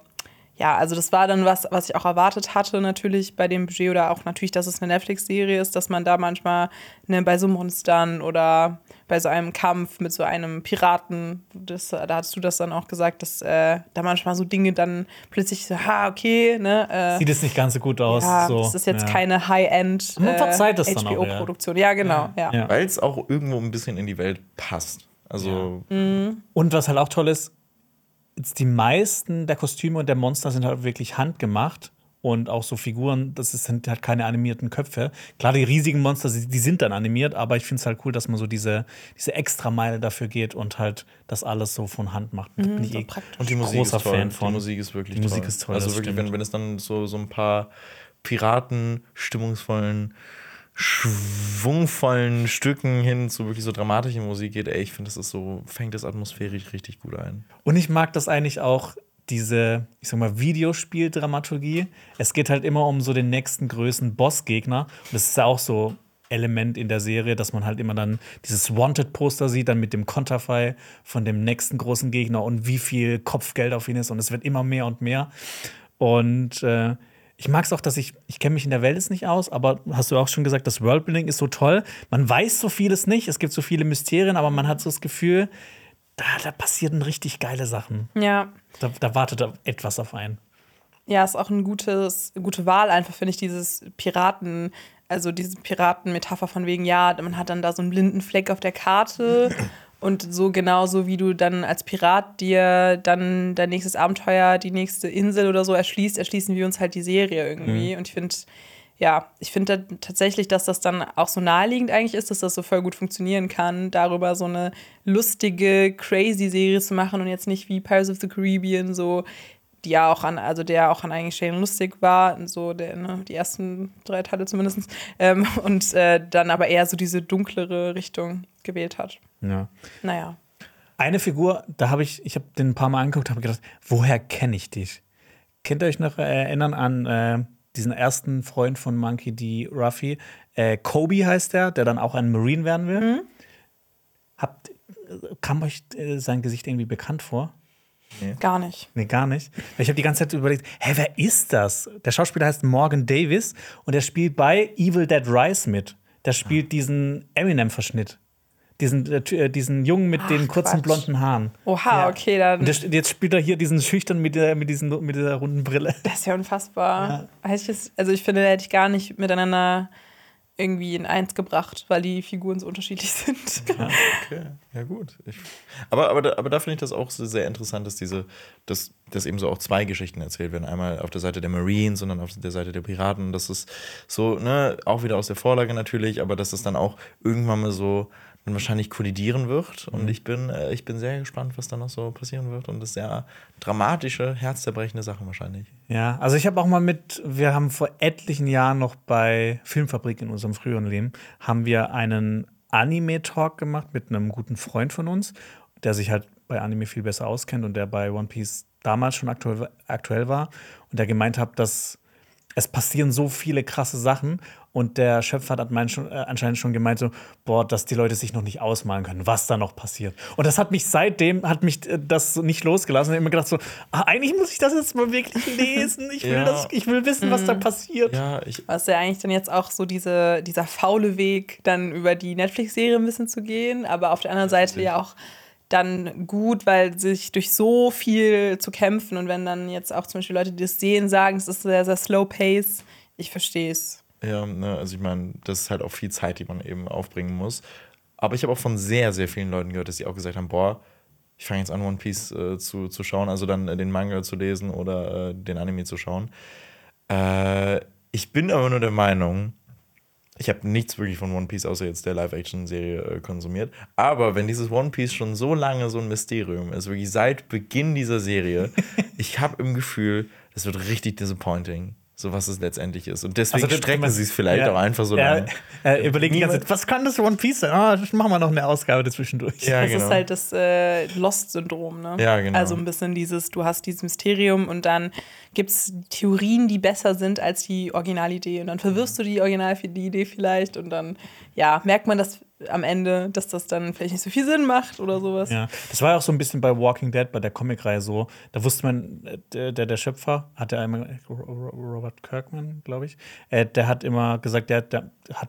Der, der schreibt das immer weiter und das wird ja auch gefühlt immer besser und besser und hat irgendwann einfach aufgehört. Da hat er einfach so einen Cut gesetzt. Das ist Aber ich habe das bisher immer noch nicht fertig gelesen. Ja, man muss tausend Sachen schauen. Ja, also insgesamt, ich muss sagen, ich bin echt, ich war sehr positiv überrascht. Hat super viel Spaß gemacht, die Serie anzuschauen.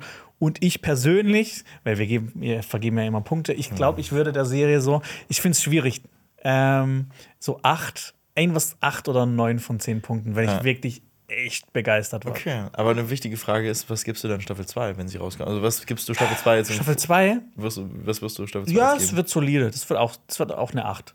Auch eine Acht 8, von okay, 10. gut. Ja, dann können wir uns freuen. Leute, ihr könnt euch auf Staffel 2 freuen. Ganz ehrlich, Jonas hat es gesagt, ihr werdet euch freuen können auf Das, Staffel 2. das Punktzahl-Orakel. Ja, ja.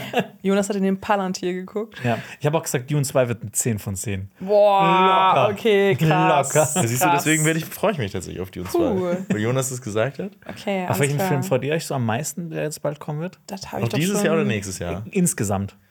Insgesamt. Insgesamt. Boah. Boah, da hast du jetzt eine Frage gestellt, du. Ähm, Ich kann euch nämlich sagen, ob, ob sich das Warten lohnt. ah, okay, ja, stimmt. Ah, gut. Ähm, Mein Gehirn ist gerade leer. meins auch. Also ich freue mich auf The Creator, der jetzt auch diesen Monat ja noch erscheinen wird. Boah, das wird schon das Von wird Gareth 8 von Edwards. 10. Gareth, ja. okay, ja. gut. Ah, ich freue mich auf Saltburn von Emerald Oh Fennel. ja. Ja, das wird eine 2 von 10. Wow, Okay, das Wow. finde ich sehr sexistisch jetzt von dir. Jonas. genau. Ich habe noch nichts von dem Film gehört. Okay, alles klar. Ich wollte ist, mit Barry, shoppen. ist mit Barry Keoghan. Oh, okay, okay. Ja. Alles mit Barry Keegan ist zumindest mindestens 6 von 10. Okay, ja, siehst du. Mindestens 6 von 10, alles Wow, klar. Ich habe mich hab- hochgearbeitet. Ich habe mich hoch, hochgearbeitet. Wow. Okay. Ja, Barry Keegan wir- wirkt aber auch so ein bisschen zw- zwielichtig wie so ein, wie so ein Ticker. Ja, ich finde, der hat halt so diese, der hat so ein mega interessantes Gesicht. Ja, wie ein Ticker. Denn jetzt Hast- kommt der News-Ticker. Hast du jetzt wieder meine Überleitung? Ja, stimmt. Das ist die ganze Zeit meine Überleitung. Ich habe so direkt. Diesmal aber. Ja, kein Problem. Okay. Ich moderiere da jetzt durch. Äh, HBO hat The Idol gecancelt. Ähm, das ist natürlich die Serie von dem Macher von Euph dem Euphoria-Schöpfer Sam Levinson. Und wir haben da ja auch schon ausführlich auf dem Kanal drüber geredet. Alp hat da eine Kritik zugemacht. Äh, The Weeknd äh, spielt ähm, den Gott, jetzt habe ich seinen Namen vergessen. Und Den Gott. natürlich nicht aufgeschrieben, genau, den Gott dieser Serie. Egal, ähm, könnt ihr es bitte nachgucken, während ich, Ich auch noch sage, tun. dass Lily Rose Depp mit von der Partie Das ist ist. so einen richtig doofen Namen. Genau, das ist der ganze Punkt dieser Serie.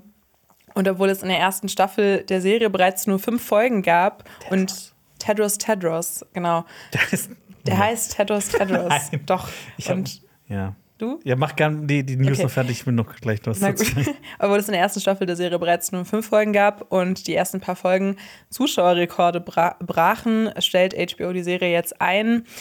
Die Serie wurde von KritikerInnen auch zerrissen. Also die hatten 18% Kritiker-Score auf Rotten Tomatoes und von uns ja auch teilweise. Also ähm, ja, ich fand die Serie auch wirklich nicht gut. Hab die jetzt tatsächlich auch sogar bis zum Ende noch geguckt und kann es verstehen, dass sie gecancelt wurde. Ähm, ja, aber ne, natürlich auch vielleicht eine traurige Nachricht für alle, die jetzt vielleicht sich auf die zweite Staffel gefreut haben. Ja. Was wolltest du sagen? nee, ich habe ich hab zur Serie noch gar nichts geguckt. Es gibt ein tolles Video von Alper, das er gemacht hat. Könnt ihr auch gerne mal schauen. Äh, ich habe nur, mir ist random eine Szene aus, We äh, aus, aus Weekend, aus äh, The Idol in YouTube angezeigt worden, wo er irgendwie mit, mit ihr, mit Lily Rose Depp irgendwie shoppen geht und dann so einen der Jocelyn heißt sie in der Serie. Jocelyn mit ihr shoppen geht und dann einen von den Verkäufern da so dumm anmacht. Und das ist so eine lächerliche Szene. Mhm. Ja. Ich, musste richtig lachen. Ja, das ist, kann ich verstehen. Ich glaube auch, out of context ist das noch schlimmer, als jetzt, wenn du die Serie schaust, weil sie hat auch ihre Momente tatsächlich, also da auch gerade visuell. Aber ja, ich war jetzt auch nicht ein riesiger Fan. Kommen wir zur nächsten News. Ähm, es gibt einen 270-Minuten-Cut von Napoleon in einem. Ist okay. Jonas findet heute meine News sehr lustig. In einem neuen Interview mit Empire hat Ridley Scott bekannt gegeben, dass es von seinem Historienepos rund um den Eroberer Napoleon mit Joaquin Phoenix in der Hauptrolle eine viereinhalbstündige Version gibt, die sich mehr auf Vanessa Kirbys Performance von Josephine, also Napoleons Geliebten, ähm, Geliebten konzentrieren soll. Und ähm, Vanessa Kirby hat auch in einem Interview darüber geredet, wie psychologisch anspruchsvoll es für die beiden war, die Figuren Napoleon und Josephine zu porträtieren. Das kann ich mir vorstellen. Und jetzt die News, die ich schon angekündigt habe. Sofia Coppolas Elvis-Film, nämlich Priscilla, über den wir eben schon geredet haben, sorgt für Ärger. Die Elvis Estate ist sauer auf Sofia Coppola, weil sie anscheinend sich zu sehr auf die Perspektive von Priscilla Presley konzentriert. Und Coppola hat in einem Interview schon mal gesagt, dass dieser Film so sehr anti-Elvis ist wie nur möglich. Und die Elvis Estate hat jetzt nach einem ersten Screening von dem Film ähm, Coppola verboten, irgendeine Musik von Elvis zu verwenden. Das heißt, es wird halt nicht irgendwie musikalische Sequenzen geben, wo man dann die Hits von Elvis hört. Elvis Estate ist quasi so die Nachlassorganisation, die sich um sein, die Musikrechte Genau, kümmert. also sowas wie die Tolkien Estate. Also, ähm, Aber es ist halt auch witzig, dass die sagen, dass es so wenig um Elvis geht. Der Film heißt Priscilla. ja, das finde ich auch. Der Manager von Priscilla Presley hat anscheinend auch zu Coppola gesagt, dass Elvis-Fans einige Dinge in dem Film auf jeden Fall nicht mögen werden. Und daraufhin hat sie geantwortet, sie macht den Film nicht für sie, also für die Elvis-Fans. Und ja, ich habe gesehen, dass Priscilla Presley ja auch bei, der, ähm, bei dem Screening dabei war und anscheinend auch zu Tränen gerührt war. Also bleibt abzuwarten. Ja. Auch eine Sache, die uns wahrscheinlich zu Tränen rühren wird, ist ein Filmstart, der diese Woche in den deutschen Kinos kommt. Ähm, wir kommen nämlich jetzt zu den Starts der Woche. Und äh, ein Film, der diese Woche startet, ist My Big Fat Greek Wedding Teil 3. Wow, wird jetzt noch mehr geheiratet. Gewedded. geheiratet. Wart, wart ihr schon mal auf einer großen, fetten griechischen Hochzeit? No. Nee, ich war halt leider auch noch auf gar keiner Hochzeit so richtig. Ah, wirklich, ne? Ja, nein. Nein. Ah. Also ich war mal als Kind auf der von meiner Tante und meinem Onkel, aber das war's. Also ich habe eigentlich Bock drauf. Find- tatsächlich kommt jetzt das Alter, Ja. wo man wahrscheinlich Ja, genau. so auf Hochzeiten eingeladen Dann wird. hast du irgendwann gar keinen Bock mehr, wenn sich das halt immer wiederholt und immer das Gleiche ist. Da willst du dann wirklich auf My Big Fat Greek Wedding Nummer 3. Jonas steht so im Publikum bei einer, bei einer Hochzeit und ruft so langweilig, vorspulen, ihr liebt Jetzt sagt euch. euch ja. Tatsächlich rufe ich dich mal das ist in mich rein. Vor allem bei so Hochzeiten, die dann auch noch in die Kirche gehen. Und dann ist man noch zwei Stunden in der Kirche und dann kommt der Chor und man denkt sich einfach so, oh Also, Gott, wir haben es verstanden, ihr liebt Ich euch, okay? nicht. Was gibt's wie, zu essen? Wie assi, Jonas. Ja. Hallo, hier Und- geht's um Liebe. Tatsächlich ist auch mein Ziel immer, Ah, Dass Und die, das dass die sich trennen, du, du, du willst die auseinanderbringen, das ist dein Ziel. Ja, dann Nein, musst du ja noch nicht, auf eine nicht. Hochzeit gehen, wenn die dann wieder heiraten. Nee, nee, nee. Das findet meine Freundin auch ganz schlimm, wenn, nein, wenn wir dann zusammen auf Hochzeit sind. Mein Ziel ist immer, der Erste am Buffet zu sein. Ja, ernst auch. ne? Wie unangenehm. Du bist so der Erste, der aufsteht. So das Hochzeitpaar soll eigentlich die Torte anschneiden. Und Jonas war Jonas schon so. da. Ja, Mann, ne, aber es gibt ja diesen Moment, so, das Buffet ist eröffnet und alle sitzen so da so, äh, äh, und ich so, nö, ich eröffne das Buffet jetzt einfach. Aber das ist auch, kann ganz gut sein, weil sonst traut sich niemand. Genau, finde ich, finde ich aber auch ein Move. Finde ich auch, finde ich, du bist ein Pionier, bist du. Und ich Dankeschön. finde, Hochzeitsessen ist schon geil. Also. Hochzeitsessen in diesen großen, ähm, wie, wie heißt das Material? Naja, silbernen Dingern, wo dann so. Kerzen. Ach so, diese, wo dann hier dieses. Genau, ja. Und da sind da so ja, drei mm, Teelichter ja, ja. drunter und drin sind so Kroketten und ich bin, ach, das ist einfach, Kroketten. Okay, das ist my Schüssel. place to be. die Lenny essen könnte. Ja, also genau, äh, My Big Fat Greek Wedding 3. Ja, ähm, ich, haben wir das im Podcast schon besprochen, aber haben wir das vorab besprochen vorhin? Ich weiß das gerade gar nicht mehr. Das haben wir vorab besprochen. Ja, das äh, My Big Fat Greek Wedding, das habe ich damals geschaut und ich habe dann vorhin schon gesagt, ich habe damals halt danach schon damit abgeschlossen. Ich habe nicht gedacht, dass es das so ein Franchise wird. Aber im dritten Teil ist anscheinend Tulas Vater gestorben und Tula ist die Figur, um die es auch in My Big Fat Greek Wedding 3 geht, die im ersten Teil geheiratet hat. Und ihr Vater ist gestorben und sein letzter Wille war es, dass sie eine Zeit von Chicago nach Griechenland reist, um mehr über ihre Wurzeln und ihre Familie zu lernen. Meine wichtige Frage ist, wo ist die Hochzeit da? Also, wo ist die Wedding? Wo ist der Merger? Aber vielleicht geht sie nach Griechenland und da ist dann eine Hochzeit. Das kann auch sein. ja. Es Ja. geht ja darum, dass seit der Hochzeit, also in, ich These, in My Big Fat Greek Wedding 2 ging es wahrscheinlich auch nicht um die Hochzeit. Wahrscheinlich eher um den, die Nachwirkungen der Hochzeit in My Big Fat Greek Wedding 1. Vielleicht sollten wir mal ein Video machen, wo wir My Big Fat Greek Wedding 1, My Big Fat, Big Fat Greek Wedding Big 2 Feta. und My Big Fat Greek Wedding 3 nacheinander von Szene zu Szene besprechen. Dazu gibt es griechischen Salat Richtig. Ja. und Moussaka. Aber wenn dann irgendwann auch. Ich, ich, kann, warte, ich, ich kann mir auch vorstellen, dass dann irgendwann mal so ein My Big Fat German Wedding kommt. Dann weiß ich nicht, wird irgendwo ähm, in, in Bad Salzuflen wird da irgendwie äh, eine Hochzeit gefeiert. Erkenschwick, dann, so schwarz-rot. Oh ja, ich kann das Drehbuch schreiben, weil ich weiß ganz genau, wie diese Hochzeiten stattfinden. Genau, Jonas ist, Jo- Jonas ist am Start, äh, ist der Erste am Buffet. Da hat man diese Bommelmützen an, wie bei dir aus dem Schwarzwald.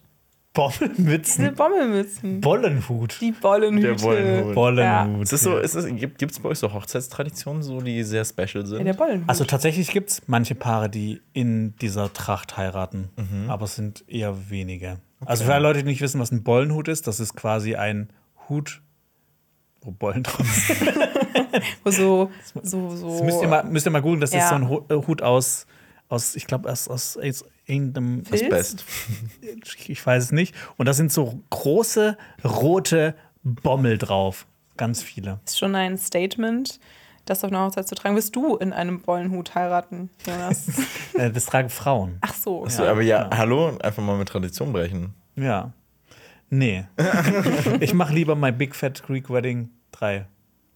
Boah, ich finde das schwierig auszusprechen. Big Fat- man, man kann das nicht Scheiße, schnell ja. sagen. My Big Fat Greek Wedding. Kannst du den Scanner mal Ring schnell aussprechen? Skinamarink. Ja. Das geht schneller. Das ist nämlich ebenfalls ein Film, der diese Woche startet. Ein Film, der hier bei Cinema Strikes Back für groß Furore gesorgt Ah. hat. Ähm, den, haben wir nämlich im April beim letzten Fantasy Filmfest gesehen und ähm, Alper und Lenny fanden den. Moment, es war so.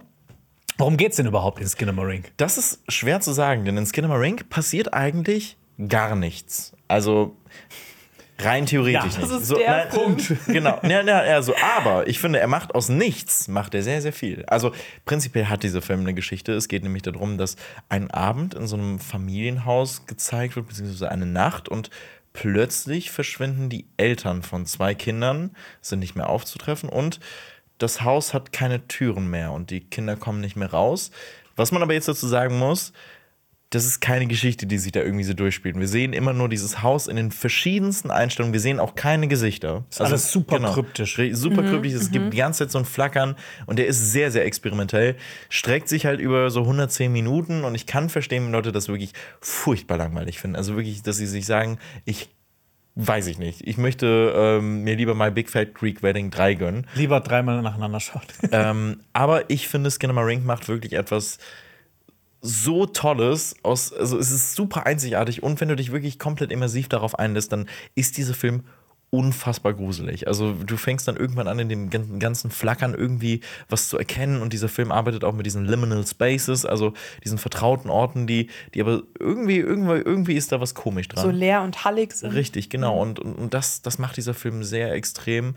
Und ich finde, der ist wirklich verdammt gruselig. Wenn ihr euch den, äh, ähm, den, ähm, den vorherigen Film, auf dem das Ganze basiert, anschauen wollt, von Kyle Edward Bald, ich habe das schon mal empfohlen, aber der hat auf seinem YouTube-Kanal einen Film namens Hack äh, veröffentlicht und der ist der Kurzfilm, auf dem Skinamarink so basiert. Und ich finde, der ist auch schon verdammt gruselig, wenn man den sich mit Kopfhörern gönnt. Aber Skinamarink ist echt toll. Ich kann es dir empfehlen. Hm. Okay. Ich bin auch wirklich Fand- gespannt, was Ich du der. Wahnsinnig langweilig. Ja, ich habe auch gesehen, dass der sehr gemischte äh, Reviews bekommen hat. Und ich habe jetzt erwartet, dass es irgendwie auch von euch eher so abgehandelt wird. Aber ich habe diese Diskussion mitbekommen, dass ihr da sehr, sehr unterschiedliche Präferenzen oder beziehungsweise Meinungen von dem Film hattet. Aber ich meine, ich kann mir vorstellen, weil du häufiger ja mal, also du magst halt nicht so gerne so, das ist jetzt meine Analyse. Ich mag keine Filme. mag keine Filme, nein, aber du magst nicht so gerne langsam erzählte Dinge, ist mir schon mal Das aufgefallen. kommt, kommt drauf an. Kommt ja. drauf an, aber du bist jetzt nicht, ne, du würdest dir jetzt vielleicht nicht unbedingt Patterson oder so angucken und sagen, das ist der beste Film überhaupt. Äh, der mit Adam Driver? Ja. Den mochte ich. Okay, Ja. okay. Wow, okay. Das Na ist gut, deine Analyse. Also, Argumentation. Meine wirklich bei Skin Ring, dich, da passiert halt wirklich fast nichts. Und das, Ähm, okay. das ist nicht langsam erzählt, das ist. nicht Sollte ich jetzt äh, sozusagen, weil wenn es jetzt ähm, sehr gleich aufgeteilt ist, also ne, Lenny und Alpa mögen den Film. Jetzt Marius musst du auf meine Seite kommen. Genau, Marius und du oder Marius hat den Film auch gesehen. Marius hat nicht gesehen. Okay, ja, dann müssen Marius und ich den Film noch schauen, um das dann jetzt wirklich zu setteln, wie CSB zu Skinamarink steht. Das Ja. CSB-Schiedsgericht. ja, genau. Ich, Ja. ähm, was ich aber auch noch sagen möchte, ist, wenn man den Film, glaube ich, im Kino guckt, ich habe das Gefühl, weil der auch so als der gruseligste Film so überhaupt vermarktet wird, dass dann ein Schwierig. Publikum reingeht, das sich wirklich äh, also sehr auf Jumpscares und so einstellt. Und ich glaube, dann könnte diese Filmerfahrung wirklich furchtbar werden. Also, wenn ihr die Möglichkeit habt, würde ich den tatsächlich eher zu Hause schauen als im Kino, weil ich glaube, dass das Ja. Publikum echt anstrengend sein könnte während dieses Films. Okay. Ich, ich weiß nicht mal, ob ich das richtig in Erinnerung habe, aber ich glaube, Alper und du sind so rein in den Film so, boah, eigentlich haben wir keinen Bock. Mhm. Und ich bin rein in den Film so, boah, ich habe eigentlich gerade voll Bock drauf.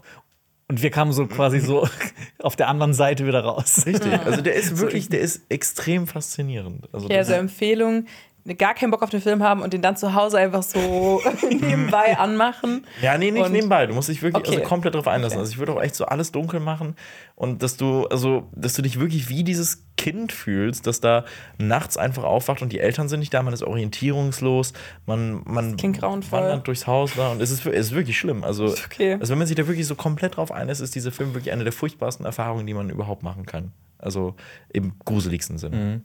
Aber was man sagen muss, er ist schon dann so, es ist schon was, was Neues. Also so, so, so in der Art gab es bisher noch keinen Horrorfilm. Habt ihr sonst noch irgendwie so Filme, die in so eine ähnliche Richtung gehen, die auch so ein bisschen origineller sind äh, im Blair Horror? Witch damals, ne? Ja. So, aber Ja. Ich habe nämlich auch noch Blair mal ein Witch. bisschen drüber nachgedacht. Und ähm, ein Film, der so ein bisschen untergegangen ist, ähm, der auf Netflix 2020 lief, den ich gesehen habe, der so ein kleiner Geheimtipp, äh, His House. Oh, ist das ein, ja, den habe ich gesehen, glaube ich. Ja, Das- es, es geht um zwei Geflüchtete aus dem Südsudan, die in Großbritannien ein neues Leben beginnen. Die haben äh, Asyl bekommen und ziehen in eine etwas heruntergekommene Wohnung, wo dann auch witzigerweise Matt Smith deren Sachbearbeiter ist, also der Schauspieler. Und äh, in der Nachbarschaft ne, gibt es Hass und Rassismus und so weiter und so fort. Und dann passieren aber so komische Sachen in der Wohnung, so unerklärliche Dinge. Sie sehen dann auch so einen mysteriösen Mann und auch ihre verstorbene Tochter in so Visionen. Und äh, das wird natürlich immer schlimmer und schlimmer, so wie Horrorfilme normalerweise sind.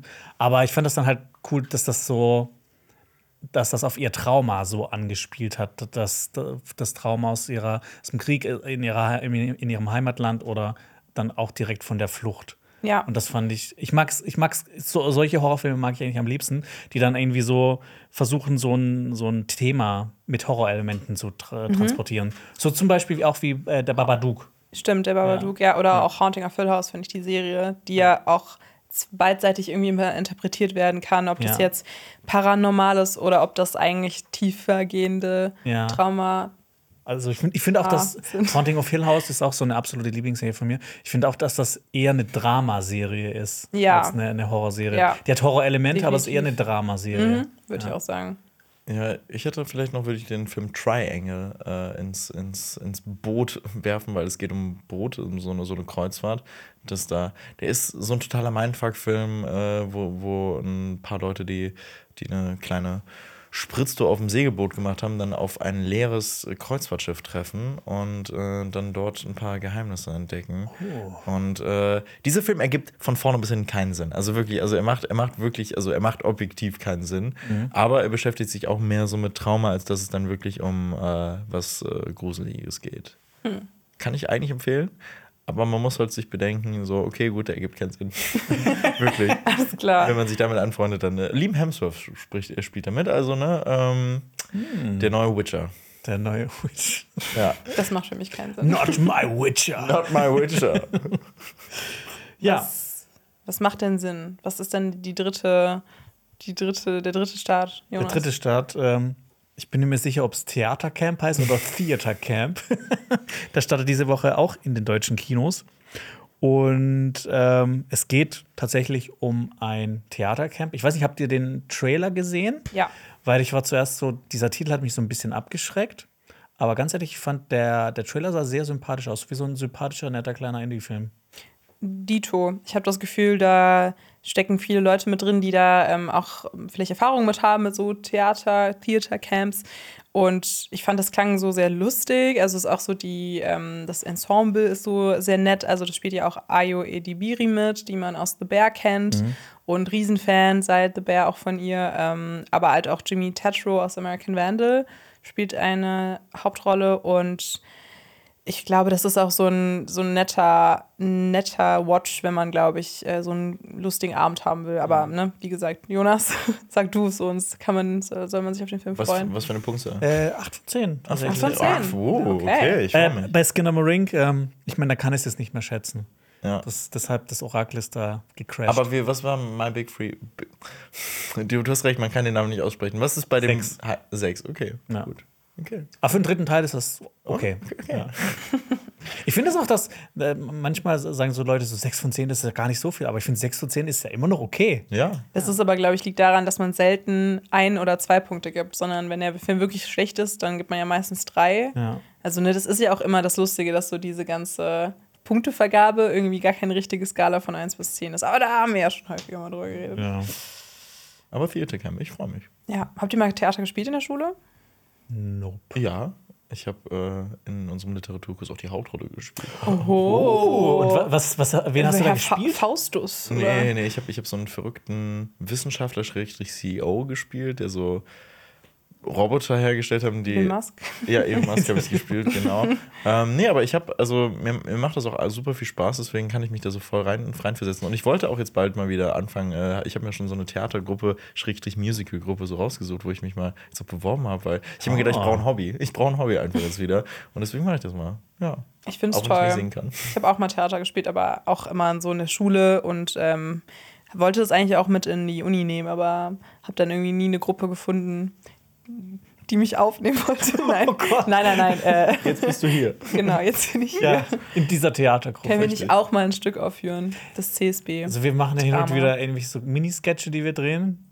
Oder halt auch, ich, ich kann, ich kann das, ich finde das schlimm. Ich kann das nicht mehr. Also so, so wir haben mal bei World of Westeros, unserer äh, Game of Thrones-Reihe, haben wir auch gespielt.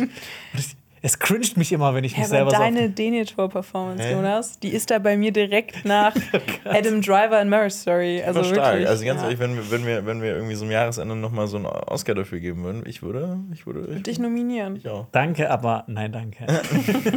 Du nimmst diesen Preis nicht an. ja. Danke an euch, dass ihr uns immer so viel und fleißig zuhört. Das könnt ihr auch weiterhin tun, wenn ihr uns auf Spotify folgt und gebt uns da eine gute Bewertung. Das freut uns sehr und hilft uns auch. Und äh, ja, Trailer ab. Jetzt könnt ihr hier zuhören. Tschüss. Die Funk-Podcast-Empfehlung.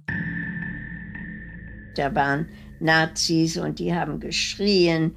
Wir mussten schnell aus dem Zug aussteigen und da waren Männer von der Wehrmacht mit großen Hunden. Das ist die Stimme von Irene. Um sie geht es hier. Als die Nationalsozialisten die Macht übernehmen, ist Irene noch ein kleines Mädchen. Bald wird es für Jüdinnen und Juden in Deutschland gefährlich. Und Irene muss mit ihrer Familie nach Amsterdam fliehen. Aber dann erobern deutsche Truppen die Niederlande.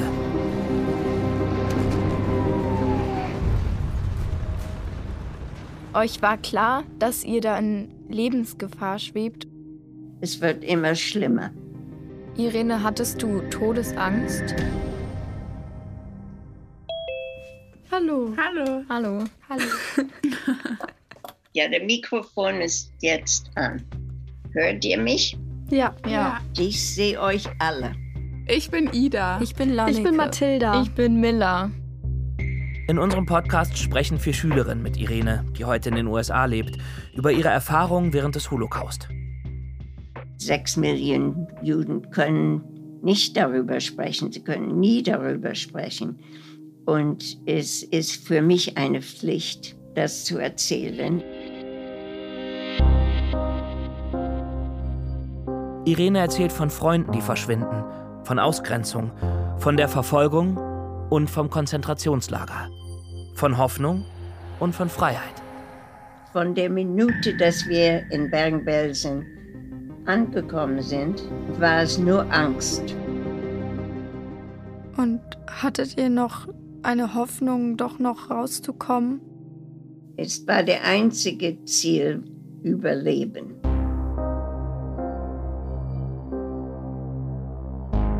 Zeitkapsel. Irene, wie hast du den Holocaust überlebt? Danke, dass du diese Erinnerung alle nochmal für uns ausbuddelst.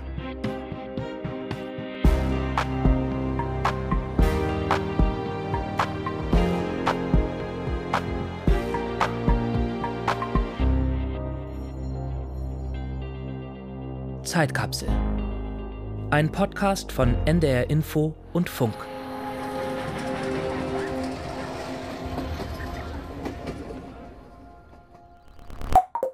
Das war ein Podcast von Funk.